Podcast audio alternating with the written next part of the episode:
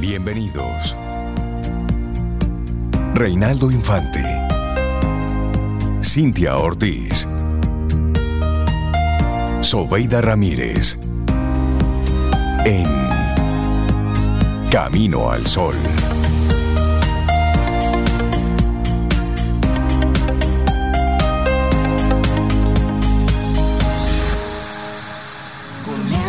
Camino al Sol.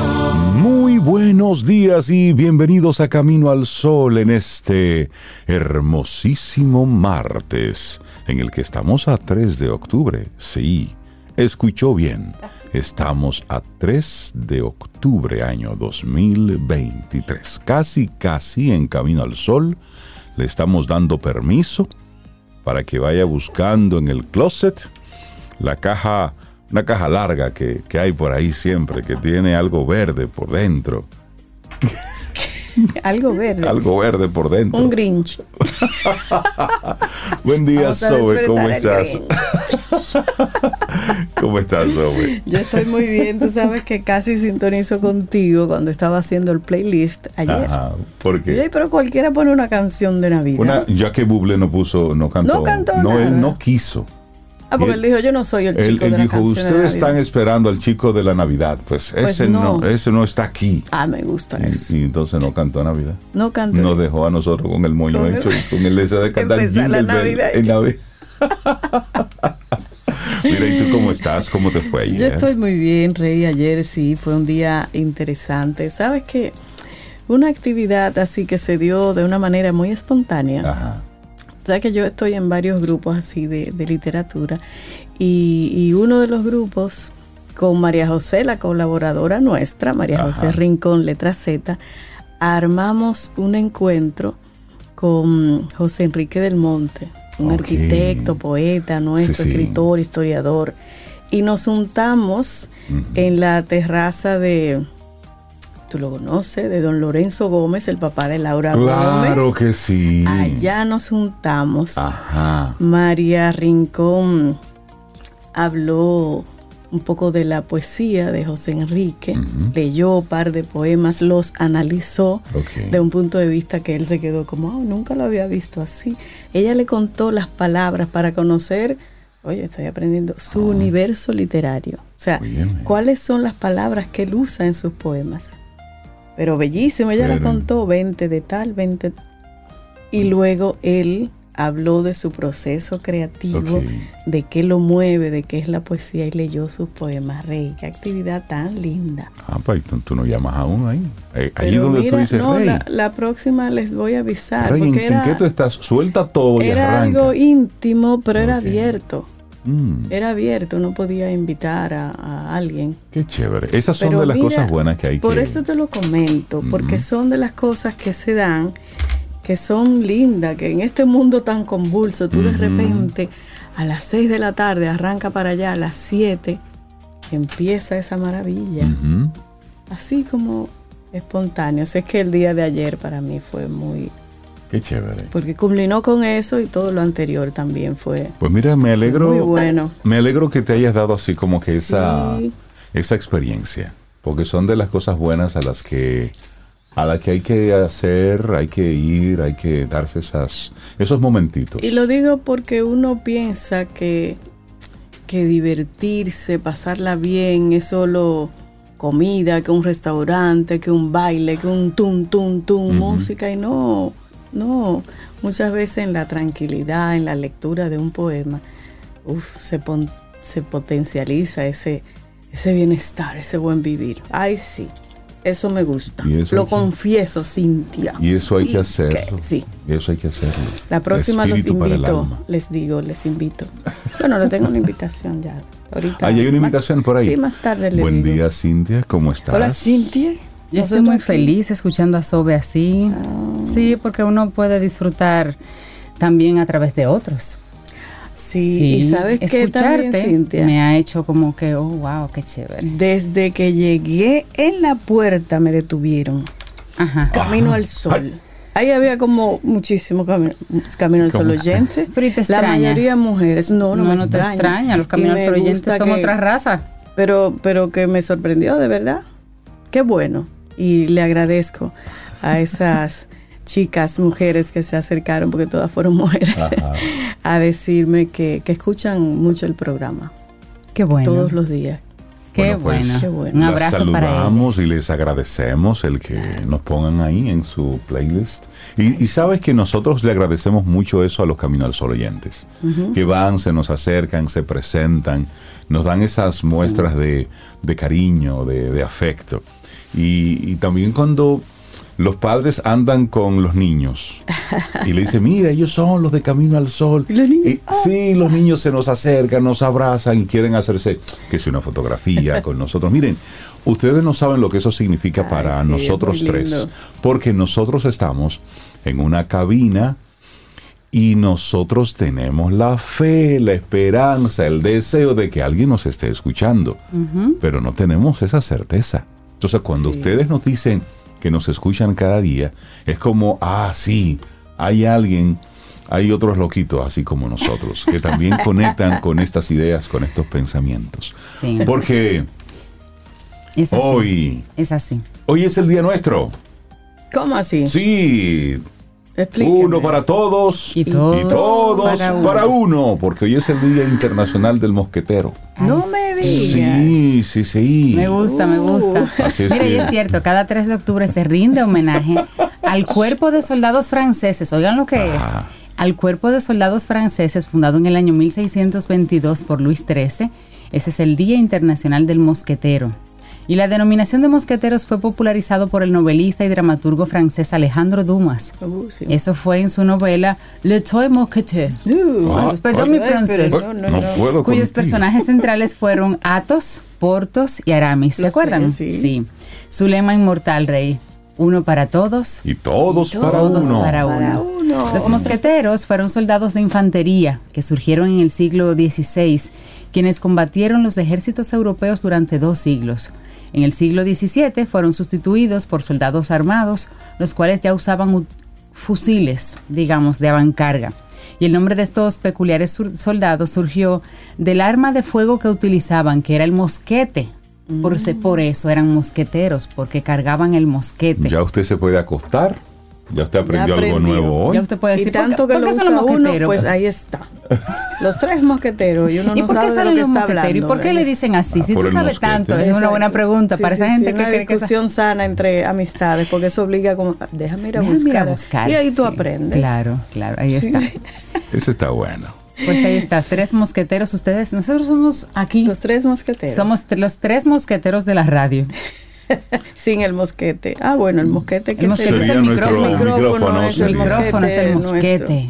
Mira, y hay una semana, Rey, que se está celebrando, Cintia, que a mí se me Sí. olvidó. Estoy a tiempo todavía. Es que tú eres una mujer de, de carne. retomarla. Tú eres una mujer carnívora. Por lo tanto, tú no celebras la semana vegetariana, que es una festividad impulsada por varias organizaciones en pro de los derechos de los animales y el vegetarianismo. Bueno, Entonces, sí. durante estos siete días, se motiva a las personas a llevar una dieta libre de carne, a depurar su cuerpo, pero sobre todo a conocer un poco más del estilo de vida de aquellos que gozan del vegetarianismo. Claro. Y ya que he dicho vegetarianismo, ¿qué es eso, Zoe? Bueno, ¿Qué es, ser, vegetariano. ¿Qué es ser vegetariano? Bueno, es aquella persona que decidió por razones médicas, por gustos o por creencias morales no consumir carne dentro de su dieta alimenticia. Eso es un vegetariano. Y a lo largo de la historia son muchas las personas que han optado por este estilo de vida. Sin embargo, ser vegetariano puede traer complicaciones durante diferentes etapas del desarrollo de una persona. Por ejemplo, en los niños pequeños que están empezando a desarrollarse, en las mujeres embarazadas, también en personas de la tercera edad y en individuos con algún tipo de enfermedad. O sea que eso no es para todo el mundo. ¿eh?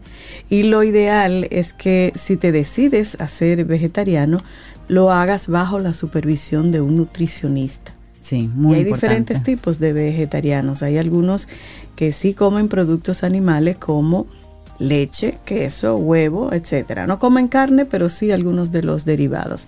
Y otros que jamás en su vida probarían otra cosa que no fuera de origen vegetal.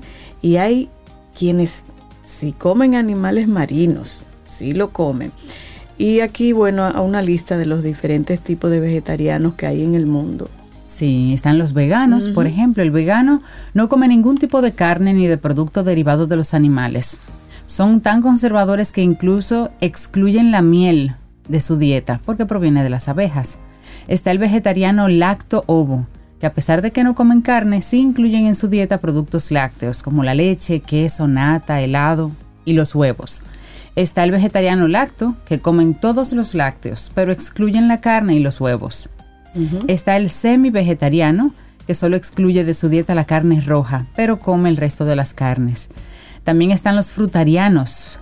¿Habían escuchado este de los frutarianos? Se alimentan únicamente de frutas y de semillas secas, pero cuidan que lo que consumen tampoco ponga en peligro la vida de las plantas. Y de los frutarianos hubo una chica, una influencer bien reconocida eh, latinoamericana, que era frutariana y tuvo complicaciones de salud y falleció.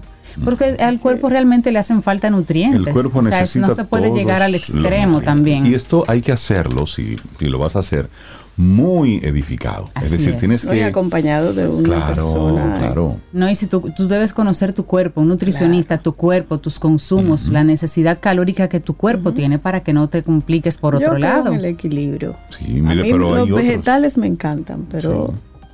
Equilibrio. Hay que compensar, Yo creo que claro. hay un tema importante de equilibrio. Bueno, y finalmente está el, el pesetariano, pesetariano por peces, que se alimentan de una dieta parecida a la vegana, pero incluyen pescado. Y, y el- y el crudívoro, Crudívoro. crudívoro, Ajá. comen vegetales, semillas, frutas y legumbres, pero todo tal cual como lo proporciona la tierra. No lo cocinan y no lo calientan. Y tú sabes que entre los beneficios de ser vegetariano, casi ningún vegetariano sufre de diabetes y se ha demostrado que las dietas conformadas principalmente por frutas y vegetales evitan ciertos tipos de cánceres como el de mama, el colon y el pulmonar.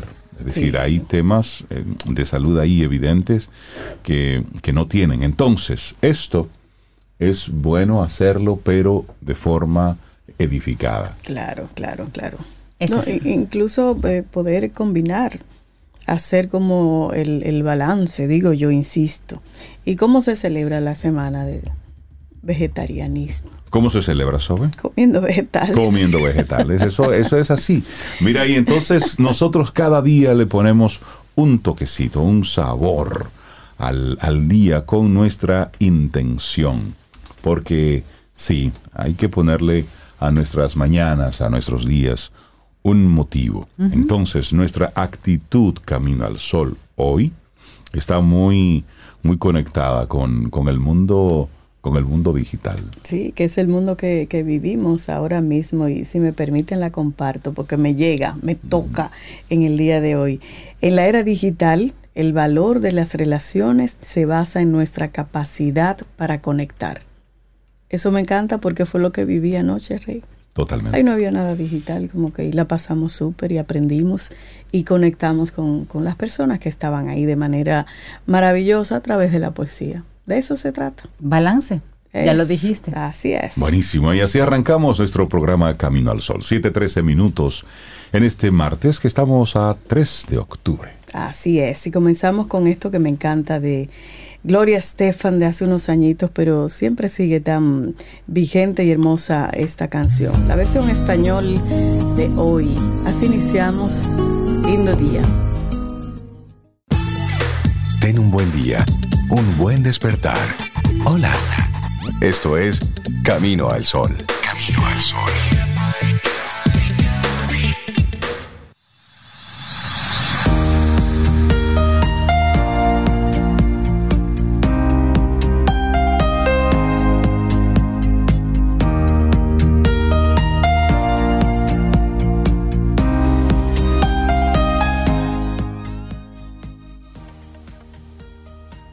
La verdadera revolución de la información no es la tecnología en sí misma, sino la forma en que le permite a las personas conectarse y comunicarse. Una frase de Norina Hertz, periodista, economista. Y seguimos avanzando en este Camino al Sol. De inmediato te compartimos entonces algunos de los titulares que recoge la prensa. El Consejo de Seguridad de las Naciones Unidas dio ayer luz verde a una intervención armada en Haití, allanando así el camino para que el millar de policías de Kenia, como parte de una fuerza multinacional, restauren la paz en el vecino país, víctima de bandas armadas que controlan gran parte del territorio y han instaurado un régimen de terror y violencia. Luego de extensas negociaciones y cambios sucesivos en el texto preparado por Ecuador y Estados Unidos, la decisión se zanjó con 13 votos a favor dos abstenciones previsibles de la Federación de Rusia y China, miembros permanentes del máximo organismo de la ONU, junto a Estados Unidos, Reino Unido y Francia. Un veto de cualquiera de estos cinco países hubiera bastado para descarrilar los esfuerzos para devolver el orden a la primera república negra del mundo. Tal como expresara ayer la representante especial del secretario general de la ONU para Haití, María Isabel Salvador, la decisión sigue a un largo llamamiento del gobierno haitiano, transmitido por Antonio Guterres, basado en la observación de que el país no saldrá de la actual situación de seguridad sin un fuerte apoyo internacional a la Policía Nacional de Haití. Kenia, país africano que se ha comprometido a encabezar la fuerza multinacional y que cuenta ya con el respaldo económico de Estados Unidos, ha informado que la misión armada estaría en Haití a más tardar a inicios del próximo año. Bueno, en otra información, Abinader dice que si tienen que desviar el río Masacre, lo harán. La obra salvadora de las aguas de Río Masacre para la irrigación de los cultivos de los agricultores de Dajabón podría desviar el raudal, esencialmente en tiempos de sequía, reveló el presidente Luis Abinader durante la semanal con la prensa que realiza todos los lunes. Esta infraestructura es el canal La Vigía, que dejó de operar en el año 2007 y que por la reciente disputa entre República Dominicana y Haití por el río Masacre, el gobierno dominicano decidió reactivar para salvaguardar el acceso a esa agua ante la construcción de un canal sobre el afluente del lado haitiano. El presidente explicó que el desvío podría producirse en tiempos de sequía, puesto que con la vigía se puede mover metro y medio de agua y el río en tiempos normales apenas produce medio metro. Mm. Bueno, cambiamos de tema. 11.000 maestros serían reasignados en centros educativos para suplir el déficit. El viceministro Oscar Amargós asegura que las reubicaciones se van a hacer conformes a las normativas. El viceministro de Supervisión de la Calidad del Ministerio de Educación, Óscar Amargós, explicó que de los 76.000 docentes de aulas activos registrados por el estudio de demanda de personal docente, administrativo y de apoyo de los centros, distritos y regionales, fue el nombre de todo el archivo, un poco más de 11.000 podrían ser reasignados en los centros que tienen déficits. El sistema educativo dominicano tiene un total de 119.000 servidores con categoría de docente de los que unos 76.000 están en aulas impartiendo clases, de acuerdo con una auditoría reciente realizada por el Ministerio de Supervisión y Control de la Calidad del MINER. Los 76.000 docentes que están en las aulas representan el 63.8% del total de la matrícula de profesores que tienen nombramiento en el Estado. Están distribuidos en las 18 regionales, 120 distritos educativos y 7.868 centros educativos públicos y de convenio. Citó esta persona los criterios que se van a tomar en cuenta para el reordenamiento y uno de ellos obviamente es la proximidad geográfica del docente a los centros educativos, porque así puede potenciar eh, el candidato la movilidad de un centro a otro sin mayores inconvenientes. También que el docente tenga el perfil profesional requerido conforme la demanda del centro que lo necesita o que lo requiere. Si es profesor de matemática, obviamente pues que sean profesores de matemáticas los que vayan ahí. Amargos aseguró que las reubicaciones se van a hacer conforme con las normativas referidas a la carga horaria y también según el nivel educativo y el ámbito curricular. Bueno, y entonces ahora nos vamos al premio Nobel, que ya fue entregado el premio Nobel de Física para Pierre Agostini, Ferenc Krauss y Anne L. Hulier por sus experimentos con luz que capturan, oigan bien, el momento más corto. La Real Academia Sueca de Ciencias concedió el premio a estos tres físicos por sus métodos experimentales que generan pulsos de luz de atosegundos con doble T para el estudio de la dinámica de los electrones de la materia. Pierre Agostini es profesor emérito de la Universidad Estatal de Ohio en Estados Unidos. Ferenc Kraus es director del Instituto Max Planck de Óptica Cuántica en Alemania. Jan Enlugier es profesora de la Universidad de Lund en Suecia. El trabajo de estos físicos demostró una forma de crear pulsos de luz extremadamente cortos que pueden usarse para medir los rápidos procesos en los que los electrones se mueven o cambian de energía, declaró la academia. Los ganadores van a compartir el premio en metálico de 10 millones de coronas suecas, que equivale a 966 mil dólares. Así es que ya tenemos el Premio Nobel de Física 2023 y son tres físicos. Muy bien. Qué bueno. Bueno, señores, y el fin de Airbnb en la ciudad de Nueva York y el impacto en el mercado de los alquileres. La plataforma digital Airbnb ha sido disruptiva en el mercado inmobiliario y se convirtió en una fuente de ingresos para millones de personas que decidieron poner sus viviendas en alquiler. Sin embargo, su influencia en el mercado y sectores como el turismo llevaron a la empresa a tener que enfrentarse a diversas ciudades y la más reciente es Nueva Nueva York y el resultado marcará un precedente. Nueva York, considerada la capital del mundo, en la que habitan más de 8.4 millones de personas y que ocupó el primer puesto dentro del listado de ciudades más costosas para vivir en el año 2023, de acuerdo con la encuesta anual de Economist. Por otro lado, Airbnb es una empresa que ofrece servicios de alquiler de viviendas por periodos cortos a terceros a través de su plataforma digital. De acuerdo con reportes de la compañía, esta cuenta con más de 150 millones de usuarios a nivel global. El argumento es que la plataforma reduce la oferta de alquileres tradicionales en la ciudad, ya que los propietarios prefieren rentar sus propiedades por tiempos cortos a turistas en lugar de acuerdos a largo plazo con residentes locales. Esto ha llevado a un acuerdo desproporcionado de los precios de alquiler, dificultando la búsqueda de viviendas asequibles para los ciudadanos. También el sector hotelero se ha quejado de que las prácticas de competencia desleal han llevado a una disminución en la cantidad de usuarios que prefieren sus servicios. Y la ciudad de Nueva York aprobó una ley que entró en vigor el pasado 5 de septiembre del 2023, la cual obliga a Airbnb y otras plataformas que ofrecen el mismo servicio a que el anfitrión se registre ante la ciudad y comparta físicamente el alojamiento con los huéspedes durante la estancia. Oye, eso. También los propietarios no pueden alquilar un apartamento entero a usuarios que se queden por menos de 30 días.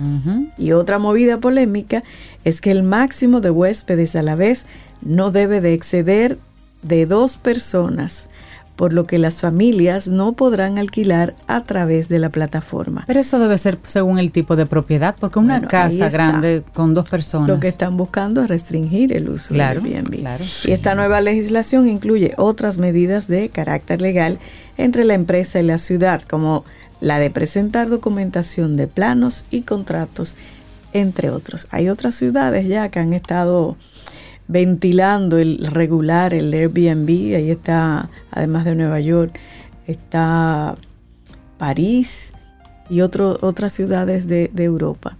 Y aquí se ha estado hablando, de hecho el ministro de Turismo, David Collado, anunció que va a presentar una nueva regularización para la plataforma digital que cuenta aquí con más de 93 mil habitaciones. O sea que eso va a ir en cascada. Eso es, eso es. Sí, sí. Eso es. Así es. Pues así nos vamos. ¿Qué les parece? Eh, Mira, la postemporada de la. Sí, si usted dice que nos vamos, nos vamos. Si usted dice que nos vamos, nos vamos. Nos vamos. Ah, pues nos vamos. queda, hay muchísima información, pero vamos a dejarlo Hay mucha información. Nos vamos hoy. Laboratorio Patria Rivas presenta En Camino al Sol, la reflexión del día.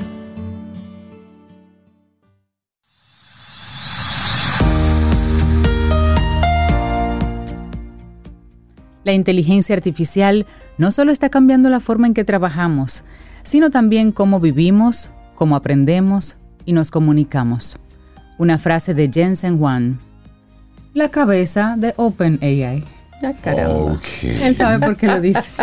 Ustedes están hablando hoy mucho de inteligencia artificial. ¿eh? Sí, Sí, hay que hablar de eso. Y seguimos hablando. de- Vamos a reflexionar sobre eso. Exacto. El impacto de la inteligencia artificial en las relaciones sociales. Sí, Aunque usted no lo aunque usted crea. no lo crea. Hablemos de esto, es, sí. Sí, sí.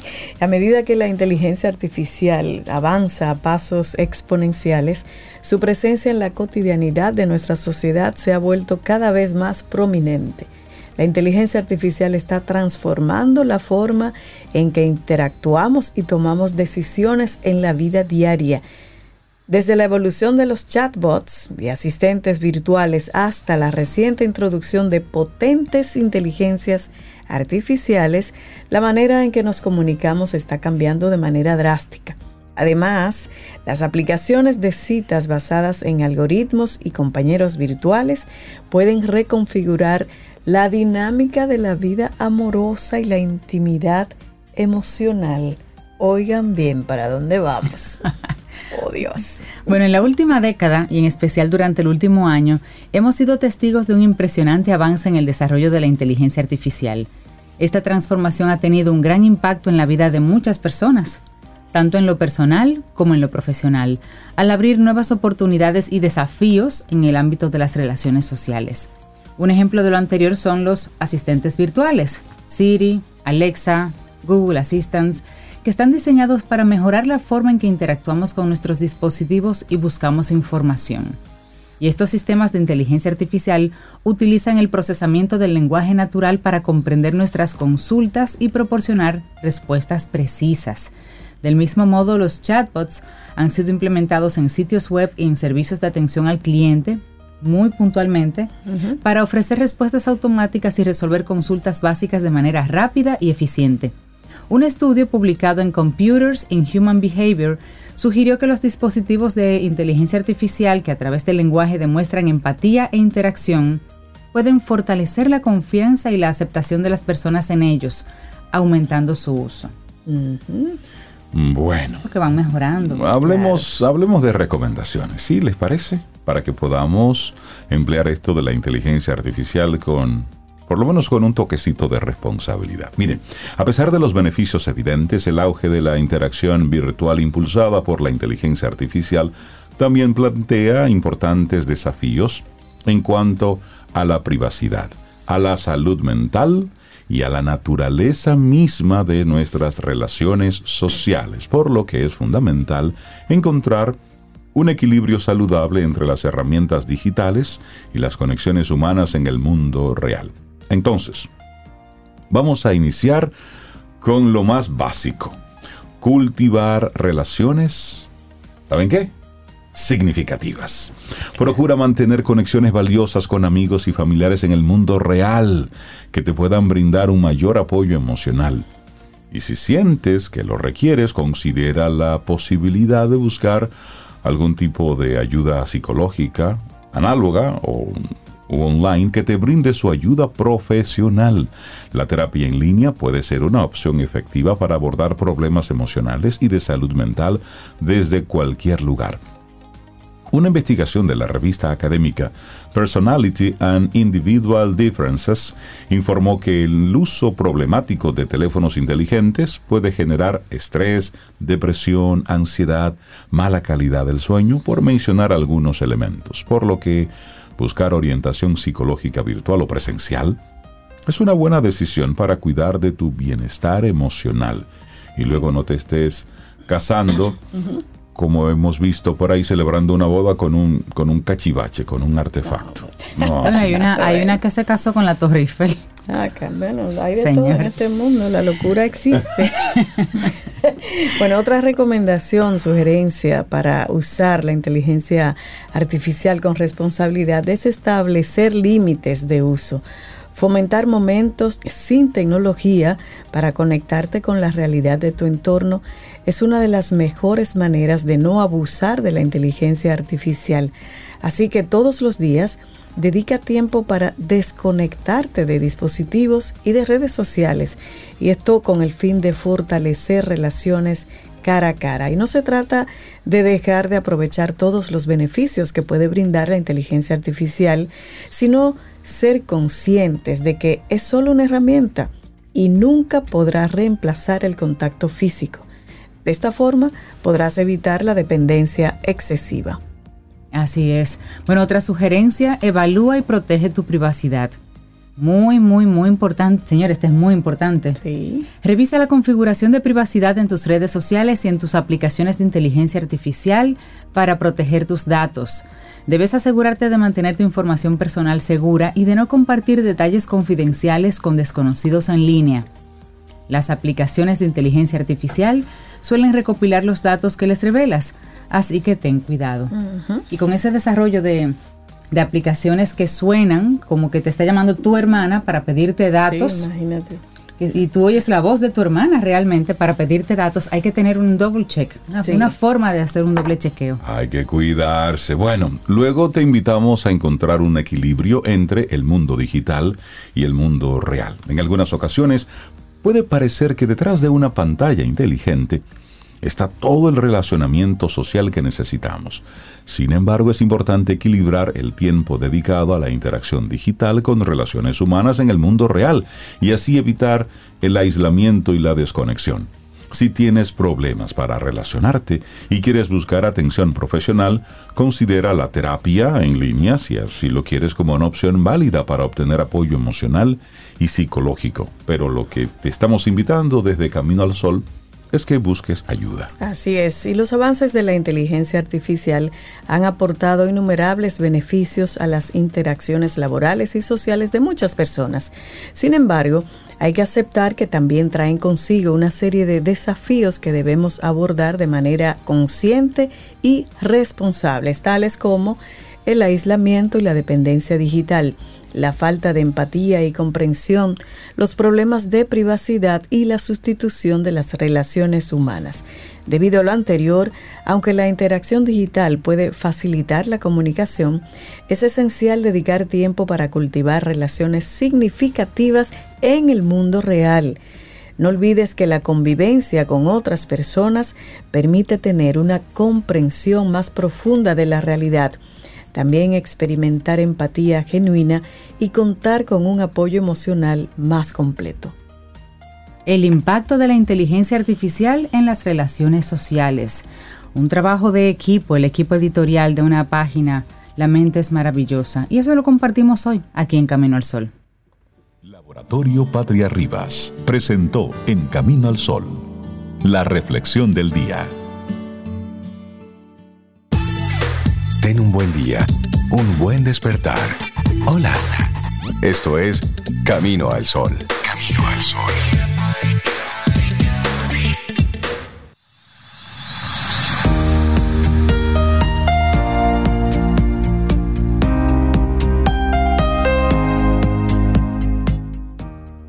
En un mundo hiperconectado, a veces es importante desconectarse para volver a conectarse con uno mismo y con las personas que nos rodean. Una frase de Ariana Huffington. Continuamos en este Camino al Sol. 7:45 minutos en la mañana de este martes. Estamos a 3 de octubre, año 2023. Y bueno, agradecidos de todos los amigos y amigas Camino al Sol oyentes que cada día conectan tempranito con nosotros y nos mandan sus saludos y sus abrazos. Buen día. Gracias por estar ahí. Ay, sí, Recuerda que nos escuchas a través de caminoalsol.do, que esa es nuestra página web. Hay un comentario de una Camino al Sol oyente. Voy a decir el nombre, Fanny Peguero. ¿Qué dice, Fanny? Buenos días, yo los escucho, una loca fiel. Fanny tiene muchos años escuchándonos. Qué bueno. qué bueno, Y también aprovechar para mandarle un gran abrazo a Frank y Magali. También son Camino al Sol oyentes de muchos años. Así es. ayer me, topé con doña Magalis en el, en el súper. Por ahí. Que, ese es un buen sitio de, de, junta. Sí. Doña Magali le mandamos un gran abrazo. Un gran abrazo, un gran abrazo. Sí, sí, Bueno, y ya que estamos como con con esa onda de buscar ayuda psicológica si así tú lo necesitas. ¿Y les parece si conversamos con una, una buena psicóloga clínica que tenemos aquí en Camino al Sol? Espectacular. Terapeuta de familia, pareja y sexual. Y cuando viene, ella trae un tema, lo deja caer por aquí de forma tranquila y se retira, lentamente. Y nos deja el... la pista caliente. Jessica Valdés, buenos días y bienvenida a Camino al Sol. ¿Cómo estás, Jessica? Muy bien, siempre es un placer reunirme con ustedes y conversar. ¿Cómo les va? Muy bien, Jessica. Súper bien con este tema de verte. Estamos bien, Jessica, contentos de poder conversar contigo hoy. ¿Cómo mantener una buena relación de pareja? Ese es un tema que da así como la semana del vegetarianismo. Exacto para hablar por largo y tendido, pero hoy vamos a resumirlo en unos cuantos minutos, Jessica. Así es. Esta propuesta tuya. Traté de ser lo más condensadito posible para que pueda ser provechoso. Lo primero es que mantener una relación de pareja no es cosa sencilla, es un compromiso que uno hace diario. Se dice por ahí, ay, nos casamos para toda la vida. Y yo siempre digo, no, usted se casó, se unió para cada día. Cada día es una elección, cada día es una entrega, es un esfuerzo de parte de ambos para que una relación funcione. Lo primero para mantener una buena relación es aceptar al otro tal y como es amarte por quien eres y por cómo eres, aceptar que no te voy a cambiar, que lo que eres tengo que elegir, yo siempre digo el amor no es ciego, yo solo elijo quedarme con lo que veo, entonces tengo que aceptar ya que si me uní a esta persona y esta persona tiene tales cosas, tiene buenas, tiene luces, tiene sombras, eso tengo que aceptarlo, ¿por qué? Porque la aceptación en una relación de pareja te da tolerancia y te hace sentir amado y respetado, entonces muchas veces hablamos del amor, pero no es solamente el amor que yo lo siento y el amor de que tú me quieres, un amor de que tú me aceptas como soy, recordando que en las relaciones de pareja el amor no es incondicional, es condicional, porque yo no tengo que estar contigo, permitírtelo todo y tolerártelo todo. Pero si elijo un compromiso, si alguien iba a decir algo. Sí, Jessica, que el buen, bueno, buen punto ese comentario y, y entender que a veces incluso no es que te quiero por cómo eres solamente, sino te quiero por cómo eres y a pesar de cómo eres. Exacto. O sea, sabiendo y conociendo esos puntos oscuros. Buen punto, Cintia. Los conozco y aún así los amo. si te, quiero, si te quiero es porque eres. Te quiero mi amor, mi cómplice y todo. Y en la calle ya van a, ya van a cantar aquí. Todo aquí es una canción. Pero sí, Jessica, porque mira, muchas personas a veces sopesan, conozco casos de personas que han sopesado en el antes de llegar al matrimonio lo bueno y lo malo. Y a veces vamos al, al, matrimonio pensando que como lo bueno es suficiente, lo malo yo lo voy a cambiar en el camino. Exacto. Y tú tienes que hacer las paces con eso que para ti es malo, entre comillas, porque eso es subjetivo también. Pero tú tienes que hacer las paces con eso malo y estar dispuesto a vivir con eso siempre. Porque una persona no necesariamente va a cambiar con, por ti. Lo primero es que una persona cambia si quiere. Porque el cambio es, personal, no es porque otra persona te lo induce. Y segundo, si esa persona sencillamente no ve necesidad de cambiar en ese aspecto, tú tienes que, hacer las paces y poder vivir con eso. Porque tú lo elegiste y, lo conociste casi así. psicóloga, Cintia. Pero eso no, que mejor... empoderada del tema. No, eso, eso, habla de una sana relación en pareja donde ella ha crecido y ha vivido eso. O sea, Cintia, mejor imposible dicho. Lo único que yo agregaría a eso es que muchas veces estamos esperando ideales y en un compromiso tú tienes que saber que es un ser humano y ojo, así como yo tengo mi luz y mi sombra, el otro la tiene. Así como el otro hace renuncias para estar conmigo, a mí me toca hacer renuncias por el otro. Entonces, cuando yo estoy en una relación, yo tengo que saber que hay cosas de esa persona que a mí no me gustan, que yo no las voy a cambiar, pero que yo elijo que lo bueno pesa más que eso negativo y por eso elijo quedarme. Nadie está a punta de pistola, nadie está obligado. Entonces, eso fortalece mucho el compromiso tolerancia, compromiso, el amor y todo se resume en aceptar al otro tal y como es. Es complejo, yo sé que sí, y muchas veces una de las razones por las que las relaciones tienen más problemas, porque viene alguien y te dice, es que yo siento que me quiere cambiar, me vive criticando, no me acepta como soy, siempre tiene una quejadera, nada de lo que yo hago le gusta. ¿Por qué? Porque tú no estás aceptando al otro. Tengo una amiga que dice que solamente hay que tener un chin de cariño inteligencia emocional y mala memoria y con eso se sale adelante.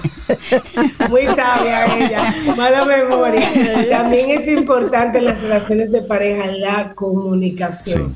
En una relación de pareja, tú tienes que buscar que tu compañero también pueda ser un amigo una amiga, una persona con quien tú puedas mostrarte vulnerable, compartir tus sentimientos, decir lo que sientes, lo que quieres abiertamente, sentir que el otro te escucha genuinamente, que tu vida le importa al otro, que cuando tú estás pasando por algo, yo puedo ir donde ti a contarte cómo estoy, qué quiero, qué siento, sin saber que ni pensar que te vas a burlar, burlar ni que me vas a atacar, que vas a estar ahí para mí. Entonces la comunicación, perdón, es esencial confianza. Yo necesito confiar en el otro, sentir que hay lealtad. ¿Qué, evita eso? Se evita celos, eso evita inseguridades, porque yo no confío en ti. Entonces siempre es necesario confiar en mi pareja. Si dos personas eligieron y hay un compromiso, no tiene por qué perderse la confianza. Cuando muchas veces se pierde la confianza es porque yo puedo creer que los dos no queremos lo mismo. Entonces genuinamente tenemos que buscar y tener claro en la pareja cuando esa confianza también se traiciona, porque veo muchos casos donde pues, suceden cosas que yo te digo, ay, pero para mí eso no era nada, yo no sentí que con eso eh, te iba a molestar, claro, porque no hemos hablado de qué tolero y qué no tolero. Entonces es súper importante eh, la confianza y mostrarnos tal y como somos también, para que no haya sorpresas.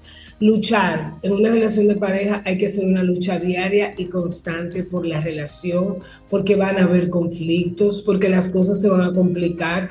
Otro ideal a veces que cuando escuchamos que en una relación hay conflicto decimos que estamos en crisis y eso no es verdad. Los conflictos son parte de la vida, son parte de la naturaleza y de los seres humanos. El tema está en cómo lo vamos a enfrentar. Un conflicto puede derivar a una crisis, correcto, si no se maneja adecuadamente, pero no es, y es, y es interesante que, traigas el tema del conflicto, Jessica, porque a veces eh, le ponemos a, le tememos a los conflictos. Es lo primero. Y no, no, no tenemos las conversaciones que debemos tomar para, entre comillas, evitar un conflicto. ¿Y qué es lo que ocurre al final? Que por evitar esa conversación es que entramos en un conflicto que sí nos lleva a una crisis. Pero todo arrancó porque queríamos evitar ese mal momento. Y no, hay conversaciones que debemos tener. Hay que tenerlas. Hay temas que hay que hablarlos de frente. Y que a nuestra generación no nos enseñaron a manejar conflictos. Así es. Nos enseñaron no nos permitían hablar, no nos permitían. Nos enseñaron a evitar y a aguantar. Exactamente. De hecho, hoy día es tanto así que cuando aparece gente que quiere enfrentar el conflicto, te atacan a veces, de que tú siempre eres conflictiva, tú siempre quieres buscar líos. No, lo que quieren ponerse en la mesa es lo que está sucediendo. Y agrego a eso que decía Reinaldo, hablar, y cuando hablamos de hablar, hay verdades que duelen, pero tienen que ser dichas. Entonces, hay muchas veces en las relaciones que hay verdades y cosas que te quiero decir, pero por miedo a lastimarte, a ofenderte, a que te ponga guapo a o que te vayas. las callo, a que me te vayas. Y lo que no sabemos justamente por no hablar se hace un abismo y una distancia que provoca el fin de la relación. Entonces, cuando yo siempre digo, cuando yo te digo las cosas desde el amor, desde el sentimiento de lo que siento, de lo que necesito, es muy difícil que la cosa termine mal. Lo que va a haber es una mejoría en la relación. Y cuando hablo también de luchar, me refiero a que no podemos abandonar a la primera. Van a venir momentos difíciles en la relación y tenemos siempre que sentir que lo hemos hecho todo para salvar esa relación. No que yo voy a hacer cuando el otro haga. Siempre digo en las relaciones de pareja, haz tu parte aunque el otro no esté haciendo la suya, haz tu parte, para que si mañana eso no se da, no continúa, tú no te quedes, como dicen con los americanos, con el what if, ¿qué hubiese pasado? Yo debía haber hecho, porque eso genera mucha culpa y trastorno. Entonces, lucha por tu relación, haz todo lo que tú entiendas que toca, y si ya después de ahí no se puede, pues nada, pero generalmente lo que toca es luchar por nuestra relación, porque habrán altos y habrán bajos. Importantísimo el apoyo, hay que apoyarse en la pareja, en las buenas y en las malas que yo pueda sentir que cuento contigo. Hace un ratito decía confiar, ahora es cuento contigo. Que cuando a ti te pase algo, tú sepas que tienes ahí un compañero, una compañera que te sostiene de la mano, que te acompaña, que te va a decir, vamos arriba, tú sí puedes, si tú no puedes, yo te colaboro. Ese trabajo en equipo en una relación de pareja es muy necesario, inclusive cuando hay hijos cuando hay proyectos es necesario yo sentir que cuento contigo porque va a haber momentos que yo no tenga fuerza, que yo no tenga energía, que yo no lo vea claro. Pero si mi compañero o compañera lo ve, los demás o la relación va a fluir porque lo estamos viendo los dos. Jessica, y mira, eh, importante, importante también traer al, tema. He escuchado, he estado mirando eh, conversaciones con emprendedores, con con personas, con dueños de negocios y demás, eh, locales, internacionales. Y ellos, por ejemplo, en muchas conversaciones están tratando el tema de la pareja, que eso antes no se veía mucho, se hablaba del negocio, de emprender, de las actitudes del emprendedor, del financiamiento, de no sé qué. Pero cada vez más escucho también personas que dicen, tu pareja, si tienes pareja, tu pareja es parte importante, la decisión de pareja es parte importante de tu éxito en los negocios. Porque tú saberte acompañado de la persona correcta te posibilita y te impulsa y te lleva a los siguientes niveles de pensamiento, de acción, pero teniendo las personas correctas a tu lado. No es que tienes que tener pareja para ser emprendedor. es que si tienes pareja, y eres emprendedor, te asegures de que, ese elemento bueno, de hecho, esté bien manejado. Recordando eso que dices, me, me, recuerda la película de la historia de McDonald's. Ajá. La la esta, esta empresa de, de, hamburguesas en el que este señor tenía este deseo de, de crear esta, pero su esposa tenía un pensamiento más conservador y al final él deja esa relación con, esta señora, se casa con otra mujer que tenía entonces esa, esa garra emprendedora y que entendía su visión y fueron juntos los que crearon el emporio que crearon, pero partió precisamente de una relación de pareja sana. es decir, los dos estamos eh, entendiendo que aquí hay algo y vamos juntos en pos de eso. Veía una mujer emprendedora que decía en una entrevista, el 50% de tu inversión, de tu buena inversión como emprendedora, es en una buena pareja. Sí. Porque ahí tú tienes como una tranquilidad mental que te sigue, te da esa, paz para tú seguir impulsando tus sueños.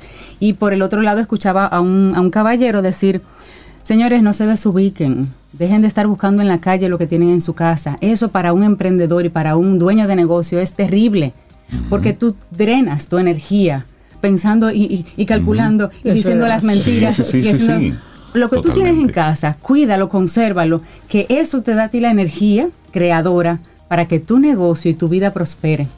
Y si objetivamente no es, suéltelo. Exactamente. Pero fíjate cómo ese tema de pareja ha comenzado a entrar en las conversaciones de negocios. Importante, Cintia, eso que traes, y Renaldo Sobe, porque eso se ve en consulta.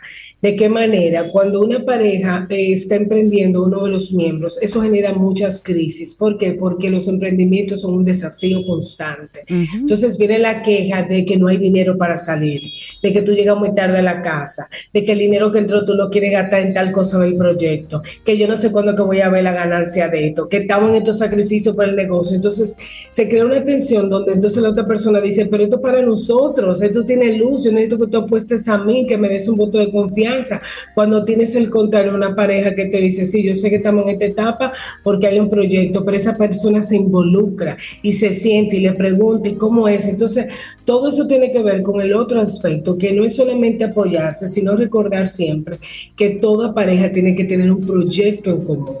Una pareja donde no hay proyecto en común se va a perder. Entonces es necesario, siempre digo, proyecto en común son los hijos, proyecto en común es un negocio, es un vehículo, algo que juntos vamos a construir. No es lo tuyo, no es lo mío, es lo nuestro. Entonces siempre tenemos que velar y preguntarte hoy, a ti que me estás escuchando, ¿cuál es el proyecto que tu relación de pareja tiene en este momento? ¿Cuál es el proyecto que están construyendo juntos en este momento? Hay veces que parejas que ya tienen hijos, que ya se criaron, te dicen, el proyecto viaja una vez al año. El proyecto es ir todos los fines de semana. es válido, pero ¿cuál es tu proyecto? Tiene que haber un proyecto. Entonces, piense mucho en eso porque hay que tener planes de vida en común para que una relación prospere en el tiempo. Una de las cosas que digo de último, pero que es una de las más importantes, en una relación de pareja tiene que haber respeto a sí mismos y a la pareja donde el respeto siempre digo no debe ser negociable, porque cuando se pierde el respeto se pierde todo. Entonces sin respeto no hay relación. Entonces tenemos que cuidar mucho eso, que a veces hay conflictos es por faltas de respeto y no hay faltas ni pequeñas ni grandes, falta es falta. Entonces, velar mucho, no nada más porque yo pida que a mí me respeten, sino también por yo respetar al otro. Importantísimo divertirse, salir en pareja. Siempre tengo mi misma recomendación, salir una vez a la semana en pareja solo, sin amigos, sin hijos, sin una pantalla y prohibido hablar de los hijos.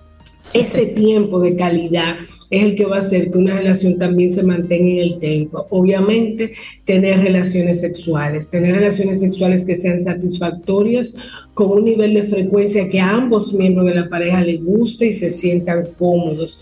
Y obviamente cuidarse. Es necesario sentir que tú estás pendiente de mí, que tú estás pendiente si cené, si llegué, si necesito algo, si tengo el agüita en la mesita de noche, si quiero que me den una sobadita, un Ay, sí, esos detallitos son hermosos tener mimos, tener gestos que me hagan sentir amado y me hagan sentir querido, porque siempre digo, que la relación sexual no es solamente el coito, está el piropo, está la seducción, está el, mimo. Esas cosas son importantes. El otro le gusta sentirse amado, atraído, que tú estás pendiente de mí, sentir que yo te gusto. Todo eso forma parte de mantener una relación sana, bonita, estable y que pueda perdurar en el tiempo. Y has dicho muchas cosas de, de valor y hay una palabra que la dijiste rápido y tiene mucha fuerza y es cuidar. Es decir, cuida a quien te cuida. Y a veces vamos dando por sentado varias cosas. Y sí, porque lo tengo ahí, ya. Exactamente. Ya se vendió, como dicen. sí, sí, son pensamientos del dominicano. Cuando tú dices cuidar, hay tantas cosas en torno a eso. Es decir, cómo tú tratas a quien tú cuidas. Y tan sencillo, con, con, cosas tan sencillas de la cotidianidad.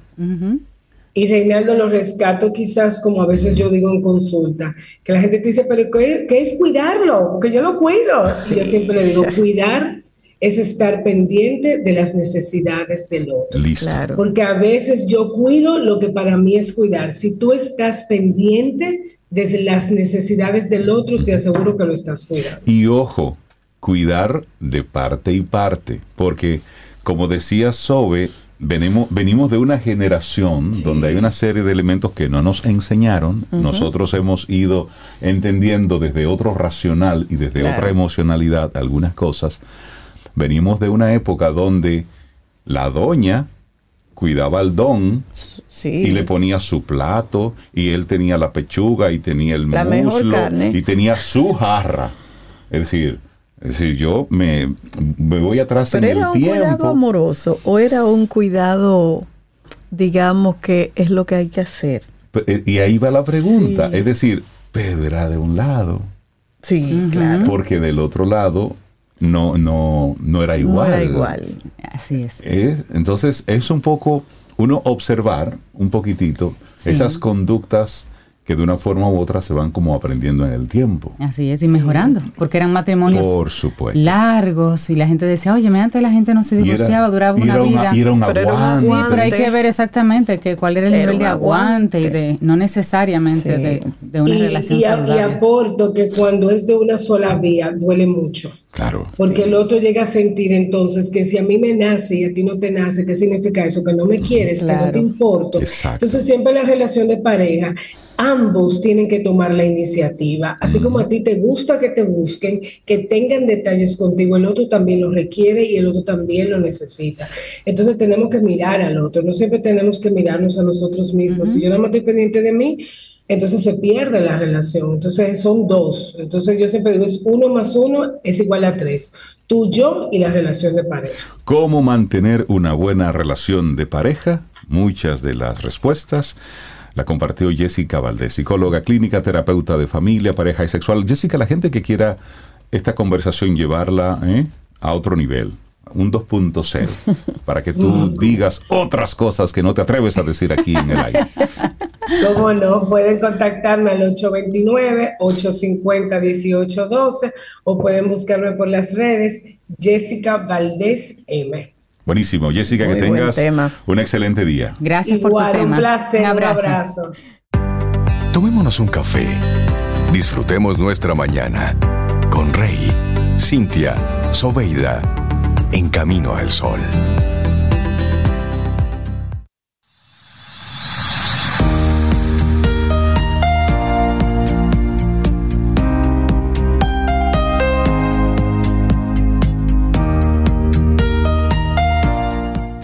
Y seguimos aquí en Camino al Sol y nuestra siguiente frase es de Tim O'Reilly conocido como la conciencia de Silicon Valley. Así le dicen a él.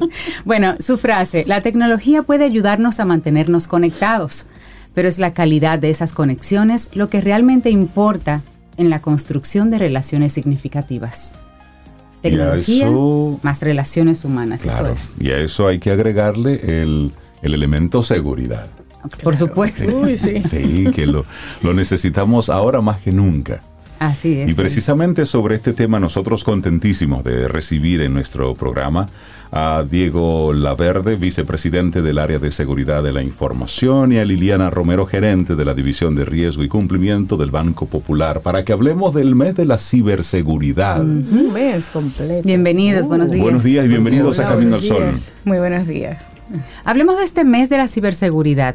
Es un mes que ya ustedes tienen eh, establecido dentro de lo que es el grupo, em, pero hablemos por qué octubre. De hecho es mundial. A nivel mundial el, muchas compañías que necesitan, que, ven entre sus objetivos la, concientización de seguridad, la, el, educar en seguridad a sus clientes, a sus empleados, a sus proveedores, a todo el mundo con el que tienen que trabajar. Se ha escogido el mes de octubre como, como el mes de la ciberseguridad a nivel mundial. Entonces, aprovechando esa, esa, esa, inercia, Banco Popular Dominicano se monta en, esa, inercia y hace también lo suyo. Hay, hay, que trabajar con nuestros clientes, hay que trabajar con nuestros empleados, con nuestros proveedores, con todo el que podamos. Así es. Bueno, y hablemos de las acciones que va a tener el banco precisamente en esta edición 2023, mes de la ciberseguridad. Liliana, bienvenida. Sí, como no, muchísimas gracias. Sí, efectivamente, así como mencionaba el señor Laverde, nosotros nos hemos unido como institución en promover y celebrar eh, este tipo de actividades. El banco eh, hará varias diversas actividades en ese sentido, en las cuales tendremos eh, webinarios en públicos focalizados. Eh, estaremos realizando un webinario para periodistas llamado eh, bueno. Periodismo a prueba de ciberataques, porque como uh. mencionaba ya, o sea, a cualquier persona le puede suceder cualquier tipo de situación, cualquier tipo, de, tipo de ataque. Entonces, la idea de nosotros es abarcar al gran público, no simplemente a empresas enfocadas en tecnología, ese tipo de cosas. Diego, yo tengo una perdón, sí, sí, como una pregunta, volver a lo básico. ¿Qué es la ciberseguridad y cuáles son los riesgos que puede tener una empresa, una persona común y corriente? Mira, el Internet es como la calle. Y si tú vas por la calle adecuada, si vas a la velocidad adecuada, si te vas con la gente adecuada, vas a estar bien. Ok. Pero eh, de la misma forma que el Internet es como la calle en ese sentido, también tiene algunos callejones oscuros donde si si entras a la hora que no es y de pronto vas a salir con, un mal rato y te pueden robar y como cada vez son más los negocios, cada vez son más las transacciones que suceden en Internet, em, cada vez más hay, riesgos de gente que encuentra una oportunidad, una esquina oscura, un, un, callejón para tratar de asaltar a quien quiera que pase por ahí. Entonces, de alguna forma lo que se busca en ciberseguridad y lo que se busca en concientización de ciberseguridad es entregar herramientas a la gente para que sepa por qué calle caminar, cuál es la hora por la que puede caminar, cuáles son las personas en las que debe confiar y cómo identificar aquellas en las que no debe confiar. Cuando estamos hablando de una empresa, em, hay riesgos que son en este momento muy, muy conocidos. El ransomware es una de esas palabras que escuchamos y que vemos en las noticias, ransomware attack a, una institución eh, recientemente en Las Vegas. No sé si escucharon que en Las Vegas eh, dos grandes casinos, dos grandes nombres han sido víctimas de estos y cuando una empresa grande de esas cae víctima de un ataque de esos, eh, sus clientes, sus empleados, nadie puede trabajar. No hay forma de abrir un hotel, no hay forma que funcione el hotel, no hay servicios, no hay forma de, de, cobrar por los servicios. Entonces, y eso le pasa a una empresa grande. Cuando, cuando se trata de una empresa pequeña, estas empresas se paran rápidamente, rápidamente, en dos semanas otra vez están andando, pagan una fortuna para que un ejército de personas vengan y les ayuden a pararse. Pero si tú tienes una empresa pequeña, eh, la probabilidad de que un ataque de esos te destruya y no te deje volver a funcionar es, es, es uno. Y a nivel personal también. Exactamente. Y también para una persona, supongamos una persona que vive de su imagen, un influencer, una persona que de alguna forma si, si de repente su teléfono tiene fotos que tal vez no debió haber tomado, esas, esas fotos salen a la luz. En que, lo hemos, que lo hemos visto. Lo hemos visto, hemos visto. Videos que, que, que, eran para ti, para tu privacidad, pero pues estando dentro de un teléfono que alguien puede entrar, hackear y llevárselos. Eh, entonces, de, alguna forma lo que estamos buscando, lo que estamos tratando de hacer en, ciberseguridad y en, y en particular en este mes, es en entregar esas herramientas para que la gente pueda defenderse sola. Claro. Porque no, vamos a ver, el, banco tiene un grupo grande, tiene herramientas, tiene, tiene inteligencia artificial, tiene un montón de cosas para protegerse y tenemos un montón de esas cosas también para tratar de proteger desde adentro del banco a nuestros clientes pero tú por la calle tienes que defenderte y tienes que escoger la hora en la que caminas y la calle por la que caminas. Y es, y es interesante que, que, digas cómo nosotros debemos buscar esos lugares iluminados y seguros para transitar. Sin embargo, cuando solamente teníamos, por ejemplo, que memorizar la clave de nuestro correo electrónico, ahí estaba fácil. ahí, ahí estaba fácil. Pero ahora, cada cuenta que abres te genera eh, un usuario y una contraseña. Entonces eso va en aumento. Ayer hice un ejercicio rápido y tengo aproximadamente unas 142 cuentas de diferentes cosas de, relacionadas y son 142 usuarios con 142 contraseñas. Entonces, Liliana, en este mundo que se está poniendo cada vez más complejo, es evidentemente mucho más difícil tratar de andar entre esas aguas sanas en nuestro país. ¿Cuáles son hasta ahora que han ustedes podido identificar? ¿Cuáles son los diferentes tipos de ciberataques? Los que son más frecuentes en República Dominicana. Uy, mira, eh, Reinaldo, de, todo tipo se ha visto. Sí. De todo tipo se ha visto. Es de lo, de lo más simple hasta que te roben tu WhatsApp y por ahí ya, ya sea a nivel personal o a nivel de pequeña empresa, ya tú sabes, tu imagen puede estar comprometida, tu negocio, tu cliente, o sea, si tú llevas tu negocio a través del celular, pues todo eso, eso va a estar comprometido. Igual se ha visto lo que son los ataques de phishing. Igual los ataques de phishing van dirigidos igual, tanto a nivel personal como a nivel empresarial, grande, pequeña, mediana. Y el objetivo de, de estos ataques es obtener información. El atacante te engaña te compra con eh, temas de interés que tú estás esperando. Hmm. Eh, Black Friday es una época dorada para este tipo de ataques. Sí, Haga clic aquí, Exactamente, donde eh, muchas empresas, muchas tiendas te ponen descuentos, todos, el mundo está esperando ya prácticamente esos descuentos en esa época y es usual que esto se, se realice. Entonces, al igual, el ciberdelincuente aprovecha eso mismo y te, te manda esa eh, te hace un fake de esa, eh, eh ah, lo diseñan parecido. Y te manda a ese link que te direcciona a él, a su portal, entonces donde ahí te piden información financiera, tarjeta de crédito, tus cuentas, tus datos personales. Y uno emocionado. Exactamente, porque tú no quieres eh, perder, esa oferta. Claro. Exactamente. Y ahora fin de año, el, el punto de Liliana es muy importante, porque las cuentas de ahorro están llenas con los sobresueldos, todo el mundo acaba de ah, recibir. La Navidad. Los ladrones van a buscar también su Navidad, entonces ahí, se pone complicado. Esta, es la época más, difícil. Entonces hay que estar más pendiente. Si hay que estar pendiente todo el año, esta época es para estar aún más pendiente. Ya. Y su plantación de identidad, por ejemplo, yo me imagino que también es un tema, porque localmente cuando tú ibas con tu tal, con tu libreta al banco a retirar, te veían la cara, no, ese no es usted, el dueño de esa cuenta, y no pasaba nada. yo tuve talonario, yo tuve talonario.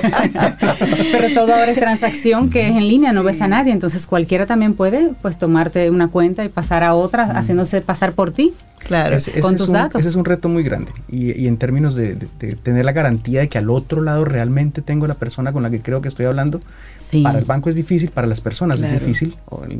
vamos a ver, el, el, ataque de WhatsApp del que tú hablabas. Yo tomo control del WhatsApp de alguien y de repente le pido dinero a todas las ah, personas que son sus contactos. Sí, he tenido amigos con este tema. A todos les ha pasado. Todos tenemos un amigo que le ha pasado. a todos nos ha llegado el correo, el, mensaje de WhatsApp diciéndonos, mira, eh, tengo un problema súper serio, estoy en el hospital y necesito que me pongas 5 mil pesos en esta cuenta.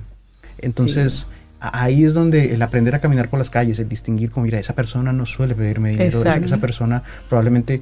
Eh, entonces, tú la llamas. Exactamente. Eso, es lo principal. Es lo más importante. Confirmar. Liliana, ahorita mencionaba las iniciativas del Banco Popular y me encantó la primera que mencionaste que tiene que ver con, con periodismo.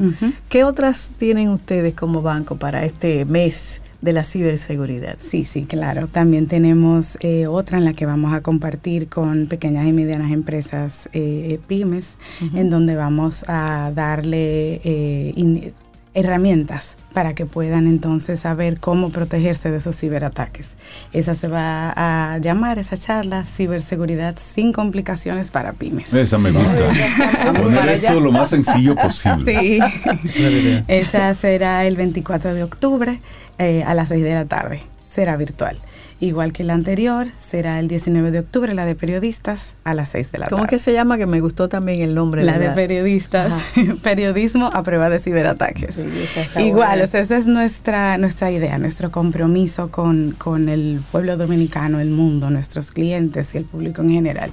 Poder darles herramientas para que puedan en este mundo digital y en este mundo en donde todas las operaciones y todo está apalancado en lo que es eh, eh, lo digital, pues pues entonces poder darles herramientas para que puedan a la vez cuidarse y prevenir estos eh, ciberataques. Y has dicho algo importantísimo ahí, es que estamos apalancados en lo digital. Antes cuando Cintia recordaba la libreta, pues tú ibas a caja, tú llevabas tu libreta y el cajero de puño y letra, ¿eh? calculaba, sacaste 100, te quedan tanto y ponía puño y letra y tú en esa libretica iba tu vida.